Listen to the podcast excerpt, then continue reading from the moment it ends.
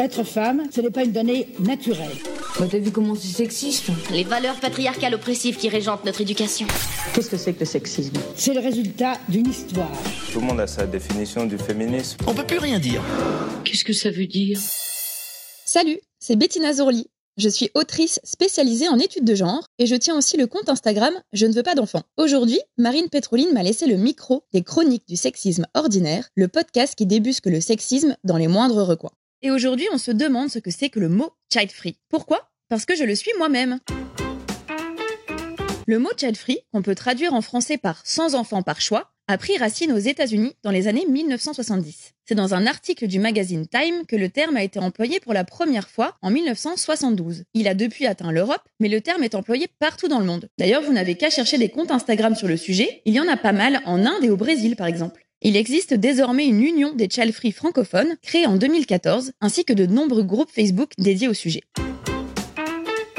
En anglais, le mot child free s'oppose à childless, qui est le fait de ne pas avoir d'enfant, mais qui ne témoigne pas d'une quelconque intention ou désir particulier. Une personne childless peut par exemple désirer des enfants mais être infertile et donc ne pas en avoir. Le désir de ne pas être parent ne date pas d'hier. Seulement, le fait d'avoir un terme pour désigner ce fait permet de le rendre plus légitime et permet aussi aux personnes concernées de valider leur ressenti. Quel rapport avec le sexisme, me direz-vous? Eh bien, si le désir de ne pas avoir d'enfant est à la base un désir non explicable, naturel et légitime, il peut aussi s'accompagner d'une réflexion féministe et sociétale. Disclaimer avant de commencer, je ne suis pas antinataliste, je suis militante féministe et par là, je soutiens à la fois les femmes qui désirent des enfants et celles qui n'en veulent pas.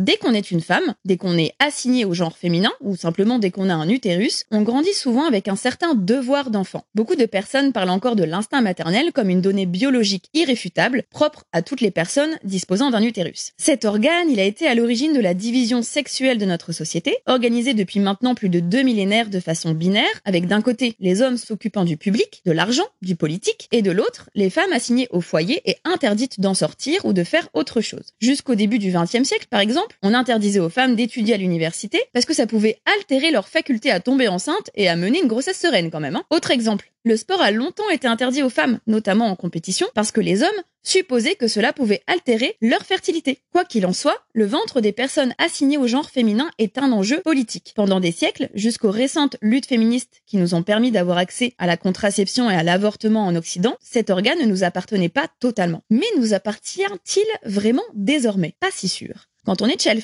on entend souvent des remarques du style Tu es égoïste, tu vas le regretter, c'est contre nature, tu dois avoir un problème psy, tu vas mourir seul avec tes chats. Comme si ne pas désirer d'enfant était une maladie. En particulier quand on est une femme, même si les hommes peuvent aussi entendre une certaine injonction à enfanter, mais pas pour les mêmes raisons.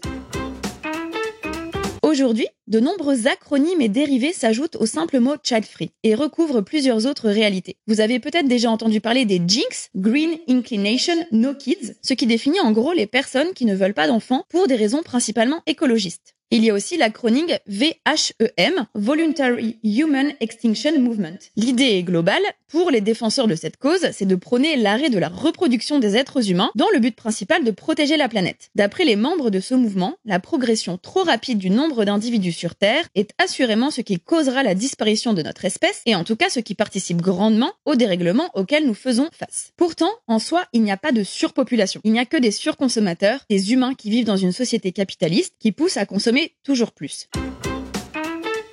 Les raisons de ne pas vouloir d'enfants sont aussi variées que le nombre de personnes child-free. Il ne s'agit en aucun cas d'un groupe homogène. La raison principale reste bien sûr le désir interne, viscéral, ressenti de ne pas vouloir d'enfants. Est-ce que le nombre de gens child-free évolue? Le magazine Elle a publié un sondage en mai 2022 pointant que 30% des femmes françaises ne voudraient pas procréer, alors qu'en 2010, une étude montrait seulement 4% de femmes child-free. Pour résumer, child free, c'est simplement un mot pour qualifier une personne qui ne désire pas devenir parent. Il n'y a pas nécessairement de revendication politique derrière, il s'agit simplement d'un désir viscéral. Toutefois, on peut quand même se questionner sur l'impact de l'environnement, des crises actuelles, sur l'impact d'une société qui change perpétuellement, sur le questionnement qu'ont de plus en plus de personnes quant à leur désir ou non d'enfant. Voilà, maintenant vous savez ce que c'est qu'être child free. Les mots sont importants, car comme le dit Simone de Beauvoir, nommer, c'est dévoiler, et dévoiler, c'est déjà agir. Rendez-vous dans le prochain épisode pour continuer à nommer, dévoiler et agir contre le sexisme. En attendant, vous pouvez retrouver les chroniques du sexisme ordinaire sur les réseaux sociaux et vous abonner à la newsletter pour découvrir encore plus de pépites antisexistes. Si vous pensez que tout ce qu'on raconte ici est important pour arriver à plus d'égalité, parlez-en autour de vous, laissez-nous des mots d'amour sur Apple Podcast et Spotify. C'est important, ça permet à d'autres personnes de découvrir le podcast, et puis nous, ça nous fait plaisir de savoir que vous appréciez ce qu'on raconte.